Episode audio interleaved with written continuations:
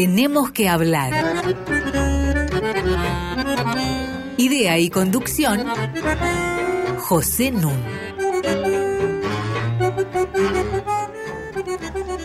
Muy buenas noches. Hoy tenemos que hablar de la cultura popular, especialmente en lo referido a la música. Tengo junto a mí a la excelente socióloga que se llama Mariana Heredia. Qué gusto, Pepe. Buenas noches. Buenas noches.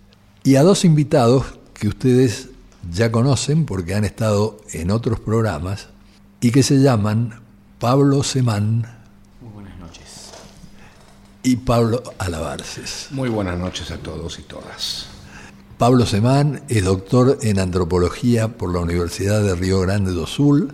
Pablo Alabarces es doctor en sociología por la Universidad de Brighton. Ambos son investigadores del CONICET y son de los mejores especialistas que tenemos sobre temas de cultura popular. Hicimos un programa anterior sobre el rock y voy a retomar algunos temas de ese programa para introducir este.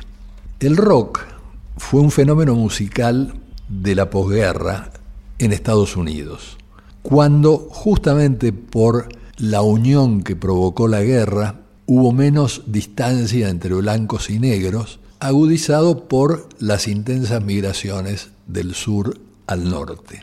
Y el rock aparece como una mezcla de armonías del gospel, del country, del blue, y como alguien dijo, es absurdo tratar de definirlo por el sonido, hay que definirlo por la actitud. El rock es efectivamente una mezcla, tal como en general ocurre con los distintos géneros musicales. Una observación que vale la pena hacer es que en el territorio que hoy es la Argentina, todas las músicas supuestamente autóctonas tienen filiación europea. La única que escapa a esta regla es la vidala. Volviendo al rock. El rock and roll, en el lenguaje coloquial de los afroamericanos, es el equivalente del acto sexual. Entonces no llama tanto la atención que el rock haya nacido muy estrechamente ligado al sexo, a la erotización de la música. Como lo va a poner de manifiesto en 1950 la aparición de Elvis Presley y años después, al mismo nivel, la aparición entre las cantantes femeninas de Madonna. Interesante, Elvis Presley comienza en Memphis, grabando para un sello local, pero después es contratado por RCA Victor y comienza la producción industrial en gran escala de el rock. Lo que va a ser intensificado con el surgimiento en Europa en los años 60 de los Beatles. Ahora, en esos años 60 ocurren varios fenómenos a los que hicimos alusión en ese programa anterior que estoy mencionando. Uno es la emergencia de la juventud como categoría, como categoría conceptual y real. La otra es la ubicuidad que adquiere la música. Yo recuerdo que tenía un conocido que trataba de introducir la música de fondo para los negocios y se fundió porque de entrada hubo una gran resistencia. Y hoy en día la música está en todas partes. Vale decir que también es a partir de los 60 que la sociedad se sonoriza y se sonoriza de maneras particulares según el momento, la, la, hora del día, lo que uno desea hacer. Esto estuvo acompañado, en el caso de Estados Unidos y de los países europeos también, y de los países de América Latina como el nuestro igualmente, de un boom económico que se iba a acabar en los años 70 con la crisis del welfare state, del estado de bienestar. Ese boom económico permitió que sectores no solamente de clase media pudieran tener acceso a la compra de discos y a la compra de instrumentos musicales, especialmente la guitarra eléctrica. Pasando al caso nuestro, a la Argentina. La Argentina ha sido una verdadera precursora en América Latina en materia de introducción del rock. Y yo creo que hay un primer momento, que es el momento que uno ubicaría entre los años 1955 y 1964, que es el momento en que el rock argentino canta letras traducidas del inglés. El traductor por excelencia se llamó Ben Molar. Y es en este periodo que entre los años 1962 y 1964 aparece el Club del Clan.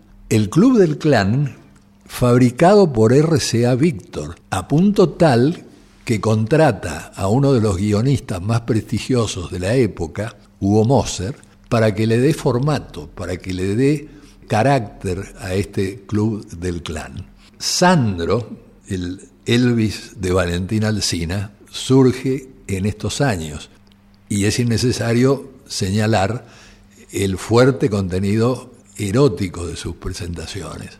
Ya después viene un segundo momento que yo dataría, pero es arbitrario, de los años 70 en adelante, donde se multiplican figuras que empiezan a crear las letras en nuestro idioma.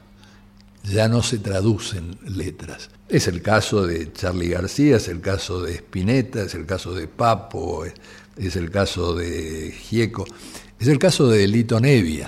Acá quiero señalar autorreferencialmente que cuando fui secretario de Cultura lo contraté a Lito Nevia para que hiciera una serie de discos, una colección de discos trazando la historia del rock argentino. Dicho esto, quiero pasarle la palabra a mi amigo Pablo Alabarces, porque sé que él está muy interesado en reivindicar ese periodo como objeto de estudio.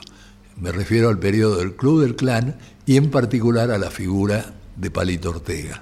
Dicho lo cual, hay que aclarar inmediatamente que reivindicar todo eso como objeto de estudio no significa reivindicar la figura de Palito Ortega. Eh, esto ha sido objeto de muchas chanzas. Eh, la última, eh, hace pocos días, con, charlando con un muy querido colega y un gran historiador de la música popular argentina como es Sergio Pujol, que me decía, Palito Ortega es mi límite decía, ¿no? Esto, y esto es, esto es muy frecuente, ¿no? Palito Ortega es una especie de, de límite eh, luego del cual comienza el abismo. Eh, y, siempre argumento, cuando he trabajado esto en algunas clases, eh, que yo lo entiendo como un misterio. El misterio consiste en cómo un tipo que ha hecho una enorme cantidad de, de canciones, de las cuales una vale la pena, en eso hay unanimidad. Esa canción es Sabor a Nada. ¿sí? La eh, adoptó Frank Sinatra como característica. Que, la cantó Frank Sinatra exactamente, pero ha sido objeto de varias versiones, inclusive hace muy poco, muy poco, cinco años la grabó Vicentico, por ejemplo, que es una especie de palito Ortega del siglo XXI, pero bueno, eh, digo, eh, ha grabado una enorme cantidad de canciones, de las cuales el 99%, bueno, en realidad son más, eh, no valen la pena, son, han sido unánimemente criticadas y cuestionadas por la crítica musical, no, no existe un crítico que haya reivindicado de alguna manera la poética de Palito Orteguiana. Y la lírica menos. no, y, y que luego se transforma en mal director de películas apologéticas de la dictadura, eh, que como actor fue bastante medio... Pero, pero esto ya tiene que ver con qué pasa con los cantantes populares y el cine. En general son eso, son cantantes populares puestos a hacer cine, ¿no? entonces no son buenos actores. Pero además un tipo que cometió la incorrección política de exiliarse exactamente cuando volvía el exilio. Él se ve en el 83 de la Argentina, digamos, se exilia con la democracia. Eh, y que sin embargo, a pesar de todo esto que estoy diciendo, vendió más de 20 millones de discos y todavía sigue en la brecha y, e inclusive acaba de ser objeto de la distinción Domingo Faustino Sarmiento por parte del Senado de la Nación. O sea, no estamos hablando de un personaje menor de la cultura argentina. No digo ya de la cultura popular, de la cultura argentina, ¿no es cierto? Es un tipo, eh, insisto, reivindicado por el Congreso argentino con la máxima distinción cultural que el Senado concede, que es el premio Domingo Faustino Sarmiento. Entonces, algo hay que decir sobre él, ese sería el, argumento, ¿no es cierto? Eh, alguien debe ocuparse en, analizar qué pasó con, ese tipo, con, insisto, una trayectoria que ya pasó los, los 50 años. ¿no? Sus primeras grabaciones son del 62, pero él ya había aparecido con algunas eh, incursiones espectaculares desde fines de los 50. Bueno, para que nuestros oyentes recuerden quién es Palito Ortega, vamos a hacer la primera pausa musical cantada por él.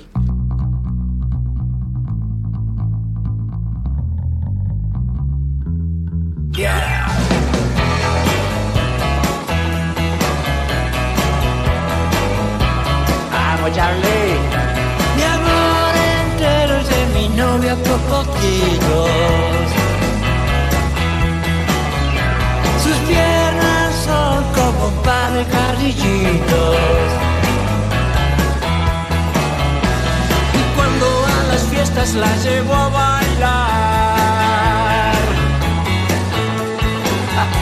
Sus piernas blancas se parecen quebrar.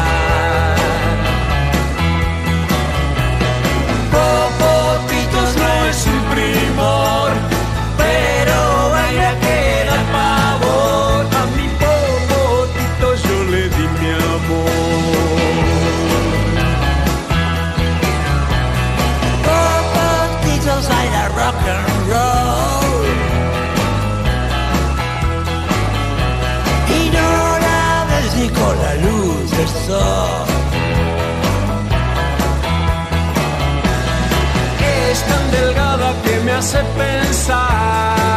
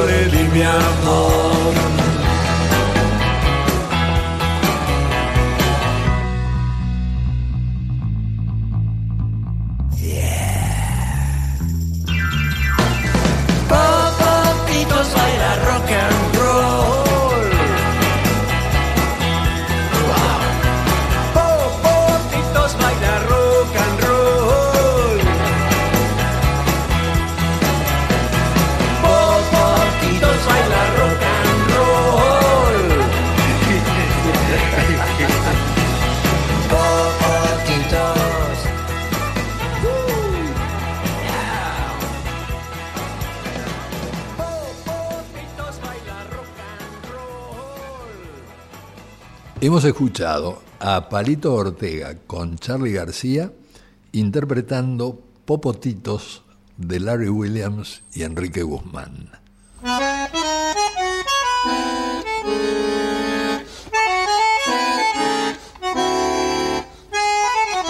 Seguimos con José Nun.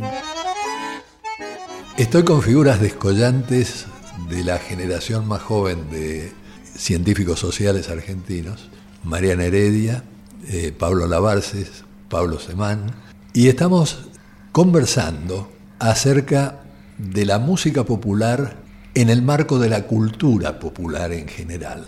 Veníamos de escuchar a Palito Ortega y yo quisiera que agregue algo de la investigación que se propone hacer Pablo Alabarces sobre este personaje. Eh, En realidad la investigación ya está, no digo casi terminada, pero está muy avanzada. Eh, no, no, es, no es un proyecto. Acabamos de escuchar justamente una grabación muy reciente de un tema muy viejo. ¿No? ¿Por qué? Porque Palito Ortega al final de su carrera decide, yo digo, eh, eh, volver a narrarse, digamos, ¿no? Es como que él vuelve a contar su vida, pero en vez de contarla de un muchacho como yo eh, que llega a la felicidad, jajajaja, después de los años 60, él intenta ponerse como una suerte de padre del rock eh, nacional. ¿No? Eh, esto es, en, el- la misma serie histórica que vos narrabas antes, ¿no es cierto? El pasaje de el rock norteamericano al rock más Beatle y la aparición de los cantantes en español. En realidad, el Club del Clan es la primera que, el primer grupo que produce canción en español, pero trabajando sobre el modelo norteamericano transformado. Ya no es el rock, el- en realidad, el primer rocker argentino fue Eddie Pequeñino. ¿no? que era el- nuestro Bill Haley, Eh, y, y el primer Presley fue Sandro. ¿no? El Club del Clan lo que hace es que transforma eso en twist, que es una especie de rock mucho más civilizado, morigirado y muy, muy, muy deserotizado respecto de lo que vos narrabas. Eh, y luego, cuando aparece el segundo, la lo que yo llamo la segunda fundación del rock, que aparece a fines de los 60, eh, Palito Ortega aparece como la bestia negra, ¿no? es, es contra el cual se funda este segundo rock y definitivo rock nacional, fundado por Lito Nevia, etcétera, etcétera.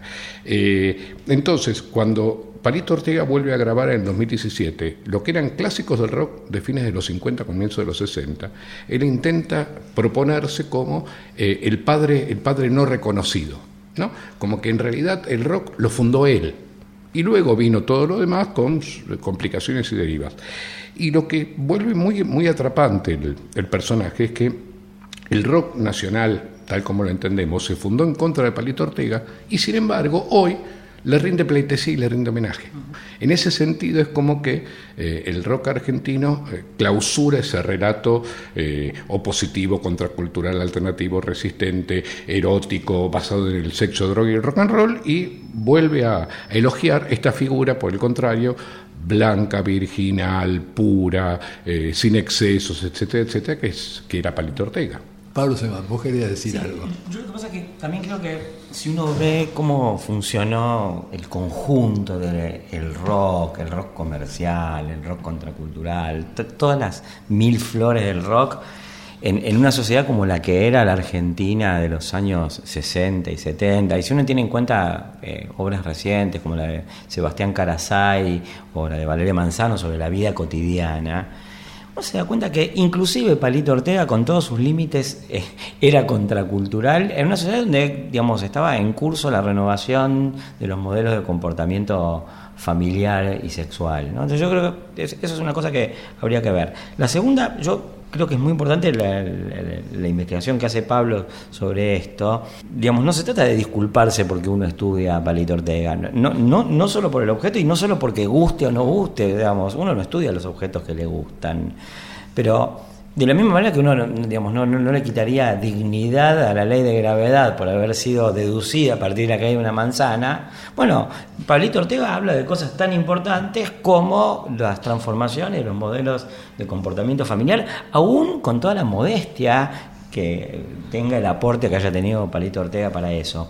Y, y- y lo otro es que esta reconciliación que ejerce el rock con Palito Ortega, que a mí personalmente no me gusta, porque a mí personalmente no me gusta Palito Ortega, aunque yo, digamos, hay otra parte de la obra de Palito Ortega que es la de colaboración con María Elena Walsh, que es interesante. Pero, pero es una, Pero, una pero- canción, pero lo es que una es, canción, digo una muy buena a- canción. a- pero es aunque una. no me gusta, me parece que habla de un cambio de las relaciones entre los grupos musicales y las generaciones de la música en Argentina. Porque de alguna manera eso, 20 años después de que ocurrió en Brasil la reconciliación del rock con Roberto Carlos y que la, la- la- desarrolló Caetano Veloz en su momento y que todos los brasileños dijeron, ah, bueno, mirá, Roberto Carlos, no era tan malo, empezó a pasar acá esto mismo casi diría 25, 35 años después, ya, perdí la memoria, de que León Gieco pus- compusiera una canción contra Palito Ortega. Eso, eso iba, iba a señalar, Pujol lo, lo señaló hace unos años muy bien, que no debe haber muchos casos en el mundo de músicos populares contra los cuales se haya escrito una canción. Claro. Palito Y- Ortega tiene una hecha en contra por León Y Gieco. León que se Gieco tiene un Cantorcito contramano, que es una canción contra Palito Ortega. Y ahora nos venimos a encontrar con que, eh, digamos, la, la historia de la música en Argentina se empieza a hacer más a partir de conciliaciones que a partir de rupturas, que era una cosa que ocurría antes, porque digo, Piazzolla se tuvo que bancar el odio de todos los músicos, el rock se tuvo que bancar el odio de todos los músicos, y no, no sé por qué, pero entró en otra fase. Lo que pasa es que se está dejando a un lado un aspecto muy importante, que es la actividad política de Palito Ortega. Sí, no, pa- para mí es central esto es. eh, Por eso. Central en este sentido, en el, en el sentido de que ese periplo, el periplo de ese misterio que uno tiene que explicar, también pasa por el hecho de que no fue solo gobernador de Tucumán, estuvo a esto de ser vicepresidente de la Nación. Entonces perdió por Claro. pocos puntos la elección cuando acompañó a Dualde. Es decir, no estamos hablando de una figura marginal o menor. Digo, porque el campo de la cultura popular está repleto, tapizado de, de- figuras que hacen estos pasajes, digamos, ¿no es cierto? Eh, para hablar de un contemporáneo de Palito Ortega, Leo Dan en algún momento había amenazado con ser candidato a gobernador por Santiago del Estero, por ejemplo. ¿No? Pero digo, no, no, no, no avanzó más allá de eso, se ha especulado con el chaquín de Panavechín, eh, hay muchas figuras de este tipo. Palito Ortega lo hace, ¿no? Y lo hace además con relativo éxito, insisto, fue gobernador, fue senador nacional, fue casi vicepresidente de la nación. Eh, entonces, sin duda que eso forma parte de todo ese, ese paquete. Eh, una cosa que a mí me, me gusta mucho además de Palito es porque temporalmente, y no solo temporal, sino también geográficamente, te pone en contacto también con otras dimensiones de la cultura popular. Eh, yo bromeo con que uno podría hacer al estilo Plutarco la narrativa de dos vidas paralelas.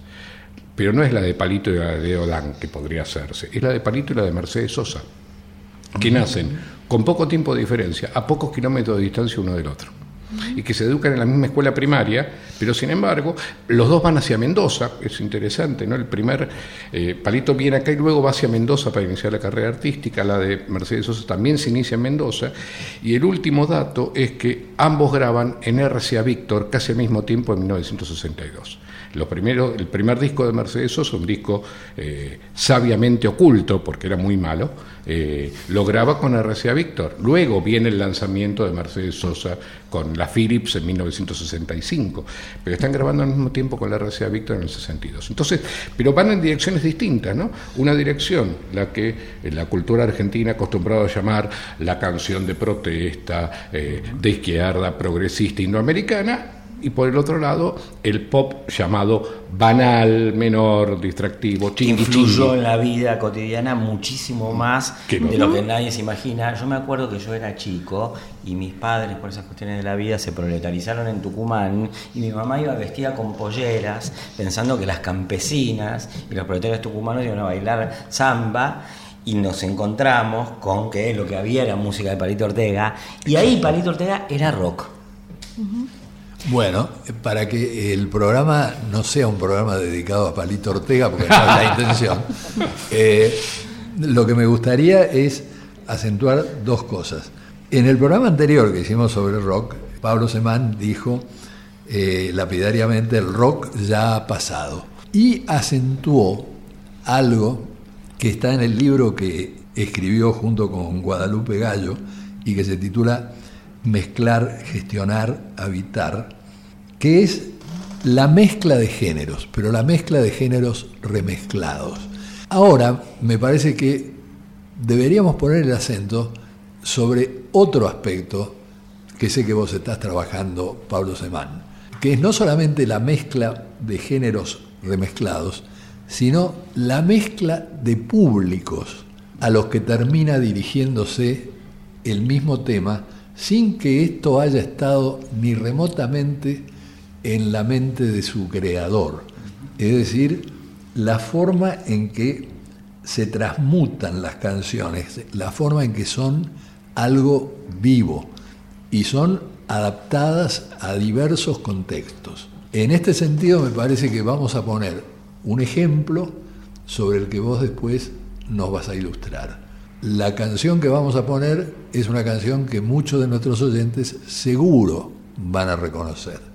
Adelante.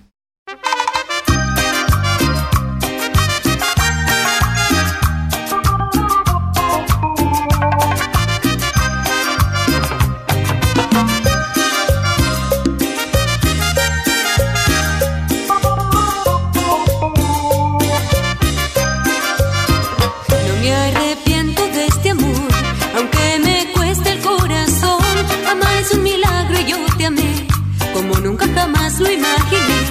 ¿Quién va a arrancarme de tu piel, de tu recuerdo, de tu ayer? Yo siento que la vida se nos va y que el día de hoy no volverá. Después de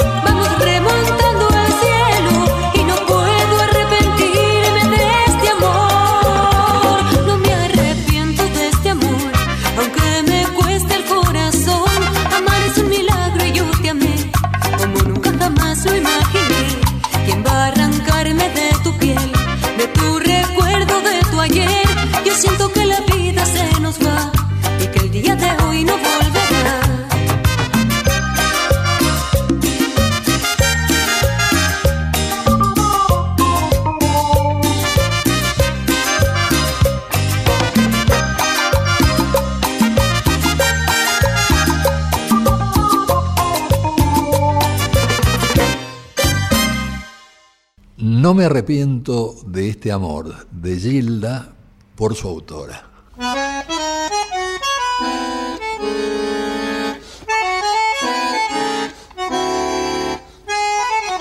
Seguimos con José Nun. Tenemos que hablar arroba radionacional.gov.ar para que ustedes se comuniquen con nosotros. Y como saben, para bajar nuestros programas les basta con entrar a la página web de la radio www.radionacional.com.ar barra podcasts. Este es nuestro programa número 82. Venimos de escuchar No me arrepiento de este amor, el clásico de Gilda, sobre el que me gustaría que Pablo Semán eh, nos cuente algo.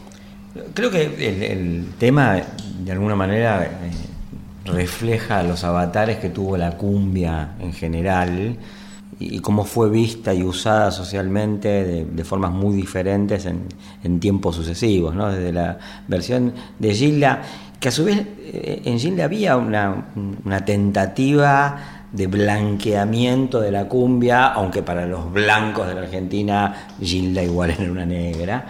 Eh, y que tiene una versión, no sé, hiperestetizada de un autor como Leo García y una versión romantizante de ese tema como la de Ataque 77, que desde el rock se apropia de la cumbia, hasta llegar, digamos, un momento en, el cual en la política la cumbia, para el mundo de la política, la cumbia funciona como sinónimo de pueblo y entonces todo el mundo lo quiere usar y vos me observabas antes que el kirchnerismo intentó apropiarse de la cumbia en las intervenciones de Gilda y finalmente lo hace y lo hace muy eficazmente el macrismo que logra de alguna manera asociar por un tiempo, no, no eso no va a ser definitivo y ni, ni para todo el mundo, pero para alguna gente sí, las performances de, de Macri y de Michetti a, eh, a, la heroicidad del no me arrepiento de este amor. Bailando ¿no? cumbia. Bailando cumbia y, y, digamos, y con todo el sentimiento que porta esa canción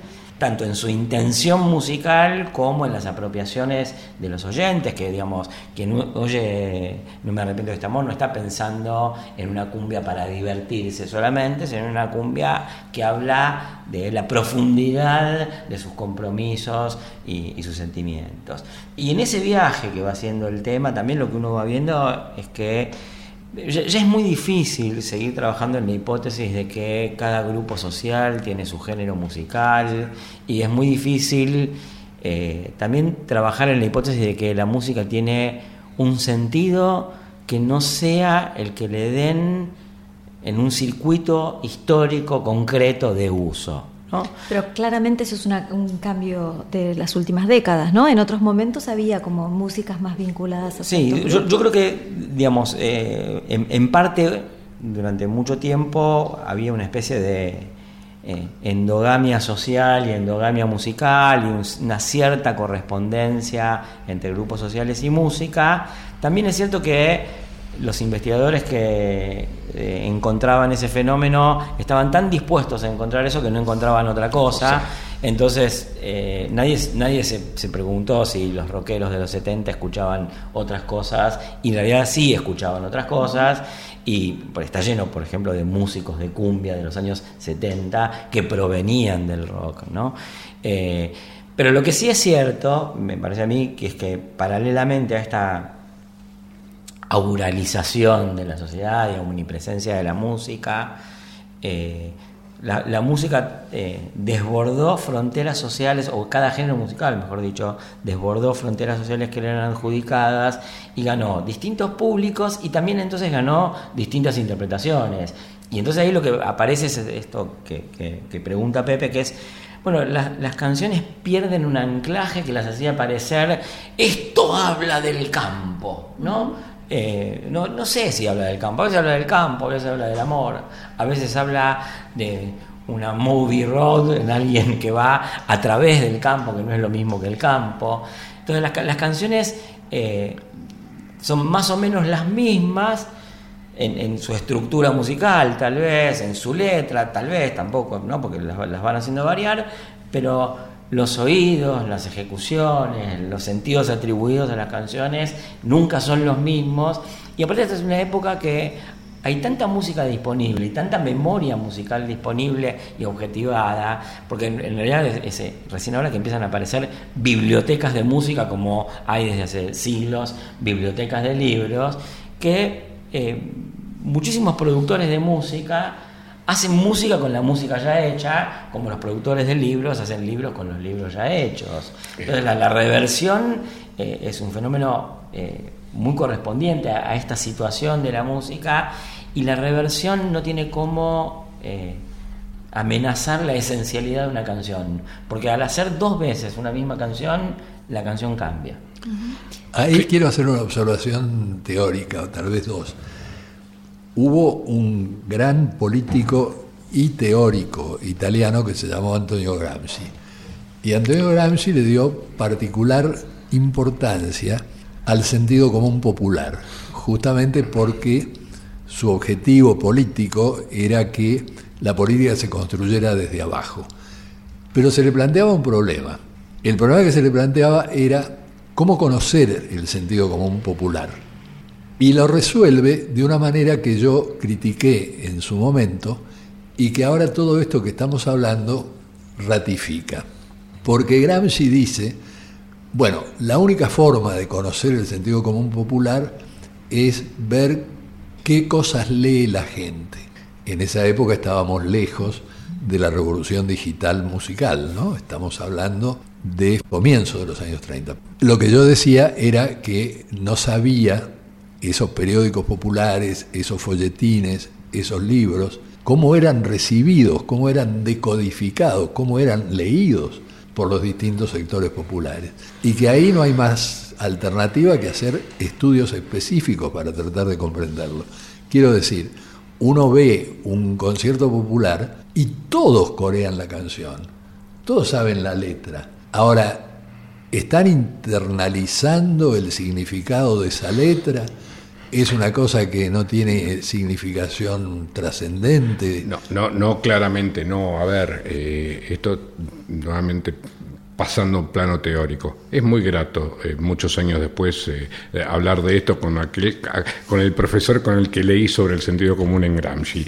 Eh, pero a ver, eh, por un lado, siguiendo el símil que planteaba mi tocayo Semán, el- la música se, se hace con toda la música, así como en alguna vez aprendimos que la literatura se hacía con toda la literatura, y, y que por otro lado, también sobre la literatura comenzó una teoría de la lectura que dio lugar luego a una teoría de la recepción, en la cual el acuerdo teórico ya es que eh, esa recepción no está, no está fijada desde el momento de producción De la del producción, sentido. claro.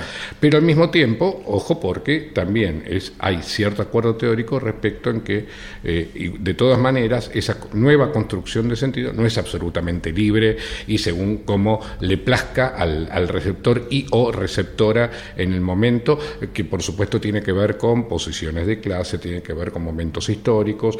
Eh, Pablo hizo referencia ya varias veces, digamos, esto de que no puede, no se, no se escucha de la misma manera algo en determinado momento o en determinado otro.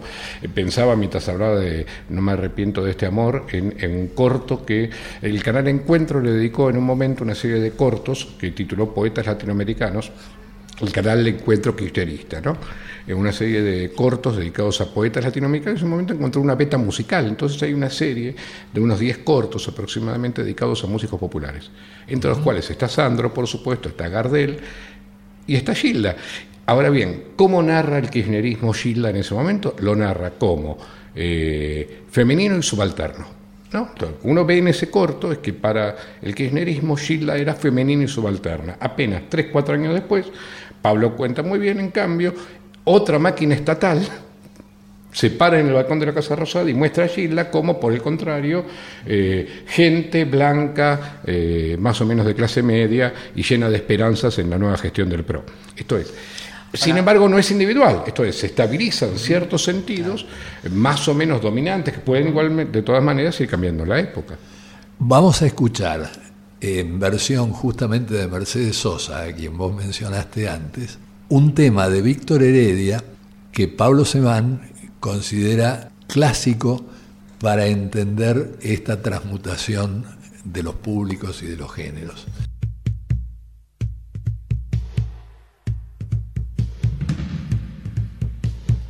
Todavía cantamos, todavía pedimos. Todavía soñamos, todavía esperamos. A pesar de los golpes que hace esto en nuestra vida, el ingenio del odio desterrando al olvido. A nuestros seres queridos.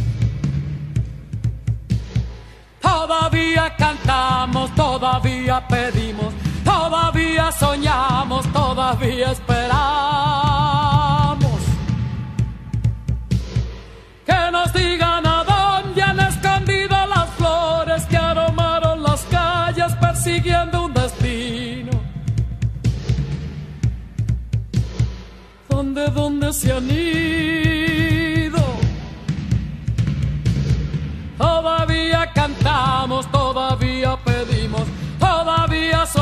Todavía esperamos. Que nos den la esperanza de saber que es posible que el jardín se ilumine con las risas y el canto de los que amamos tanto. Todavía cantamos, todavía pedimos, todavía soñamos, todavía esperamos.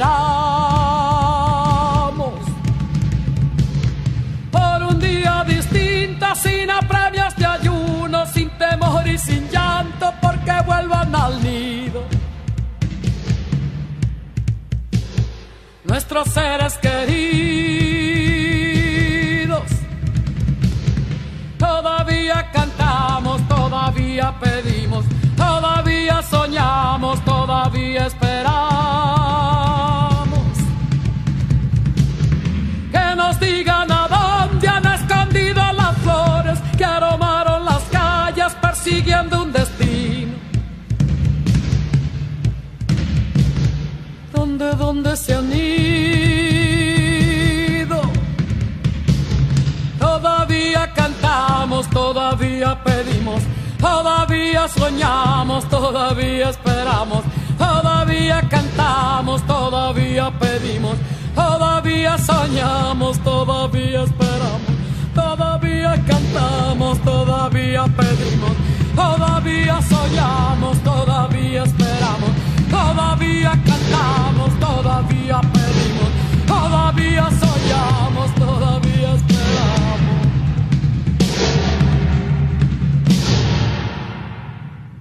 Fue Mercedes Sosa interpretando Todavía Cantamos de Víctor Heredia.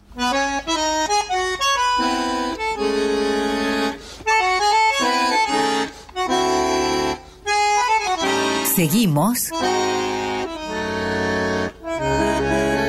con José Nun. Continúo conversando con eh, Mariana Heredia y con los dos Pablos, Semán y Alabarces. Veníamos de escuchar eh, Todavía Cantamos, eh, la canción de Víctor Heredia, que en su momento fue compuesta con un sentido claramente contracultural en términos de la cultura dominante. Vos, Pablo Semán, tenías eh, algo que decirnos acerca de esto. Tengo algo que decir en base a lo que vine leyendo de, investigaciones que, justamente enfatizaron el, cambio de valor de las canciones, ¿no? Y cómo esa canción, que de alguna manera tenía origen en un músico que bueno, no me gusta la forma que lo voy a decir, pero hasta cierto punto era música oficial de, de la izquierda, especialmente del Partido Comunista, eh, y había eh, compuesto, digamos, en, en tono opositivo a la dictadura militar, muy al final, por otro lado, de la, dictadura militar, eh, finalmente adquirió eh, más bien el, carácter de banda de sonido, eh, de grandes multitudes, en parte en las marchas de, de derechos humanos del inicio de los 80 y en parte en las canchas de fútbol donde, digamos, ese uso de la canción se iba divorciando totalmente de ese uso político, contestatario, antidictadura militar, aunque no dejaba de tener, digamos, eh, una especie de, de valor en el sentido de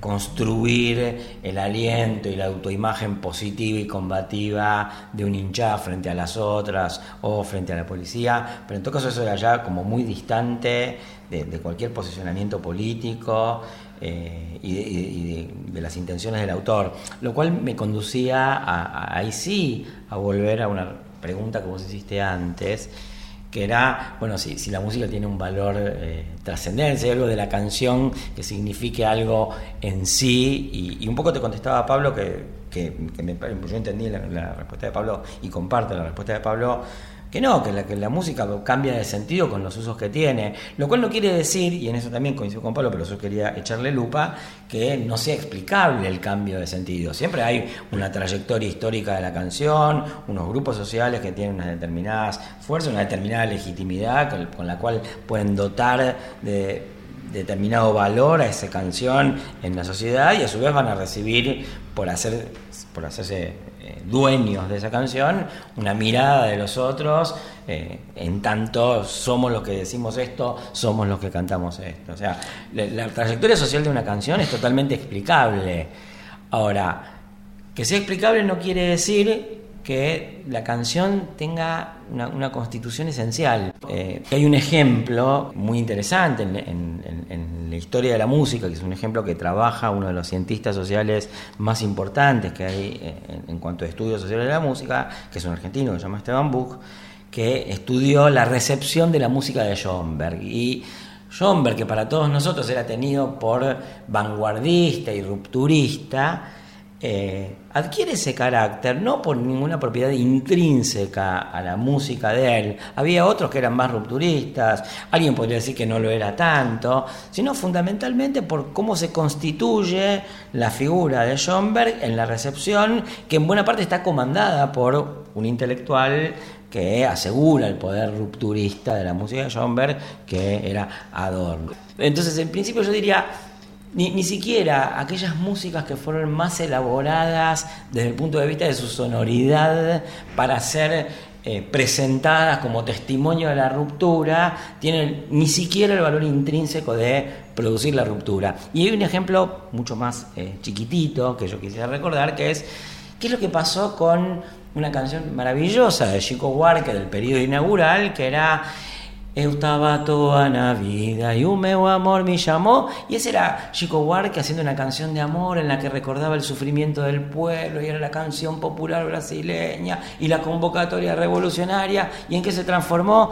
Mamá, mamá, si pichón que querés, que de postre nos des, exquisita otra vez. Entonces, no hay nada intrínseco a la música. Chico Huarque, que era un tipo, un eximio tejedor de tradiciones musicales, que era un musicólogo fantástico, que tenía un hogar que le hacía conocer la historia de la música popular brasileña previa a él, pero que también hacía contacto con las fuentes eruditas.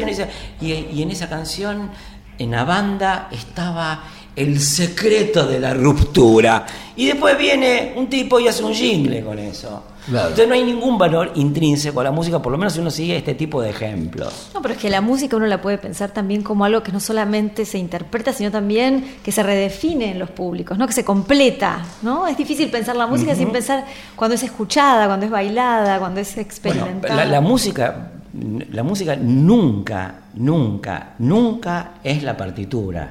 La música es un sistema social en sí mismo. Entonces, ni siquiera quiero hablar de una relación de la música con la sociedad, porque la, la música en sí misma es una sociedad.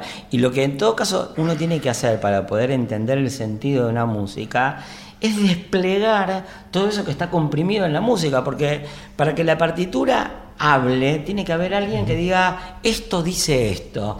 Y quien dice esto, dice esto, es el director de la orquesta, que tiene una trayectoria, que tiene un contrato, que tiene una orquesta, que tiene un Estado que banca la orquesta, que tiene un público X para una determinada conmemoración. Bueno, todo eso es lo que hay que desplegar para decir, bueno, ¿qué sentido tiene tal música en tal momento?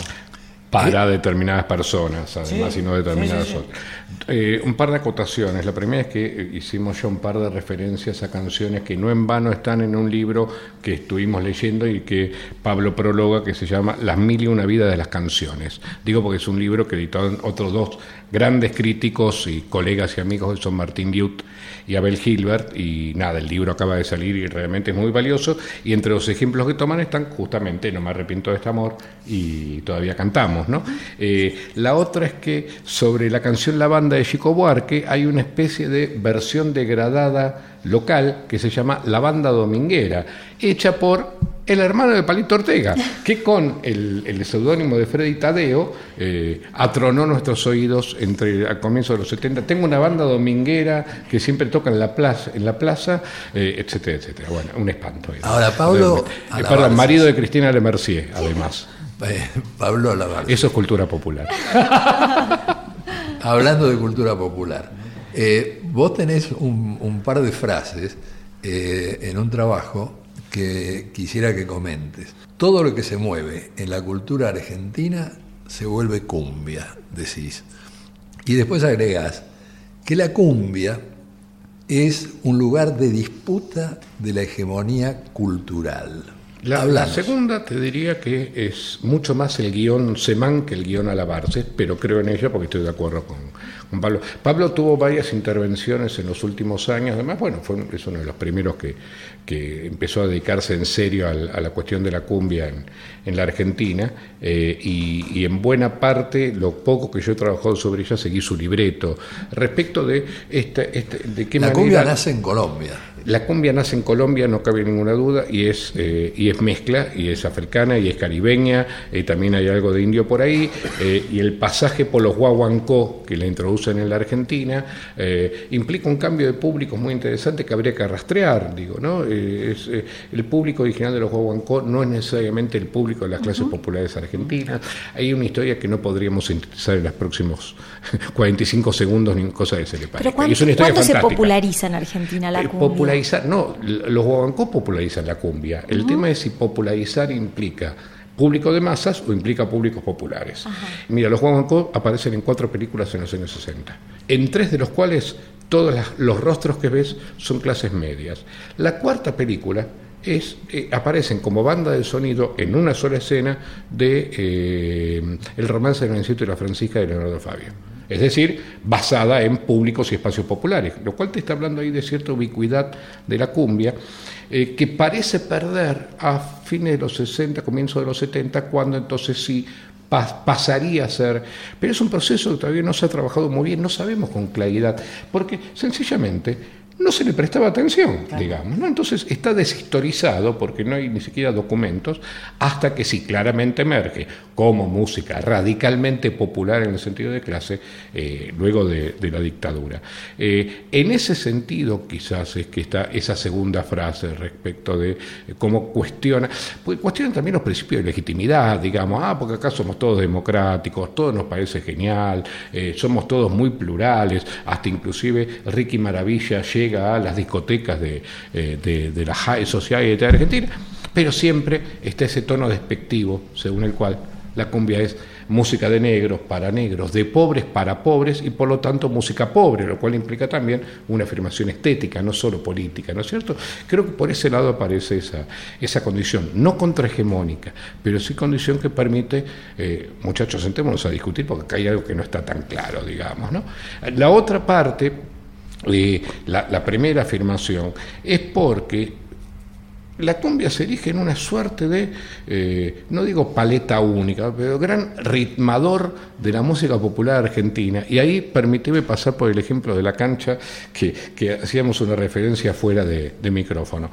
Cuando Bad Moon Rising, la canción de Creedence Walter Revival, se vuelve la gran canción del Mundial del 2014, Brasil, decime que se siente, no se ritma como rock, se ritma como cumbia.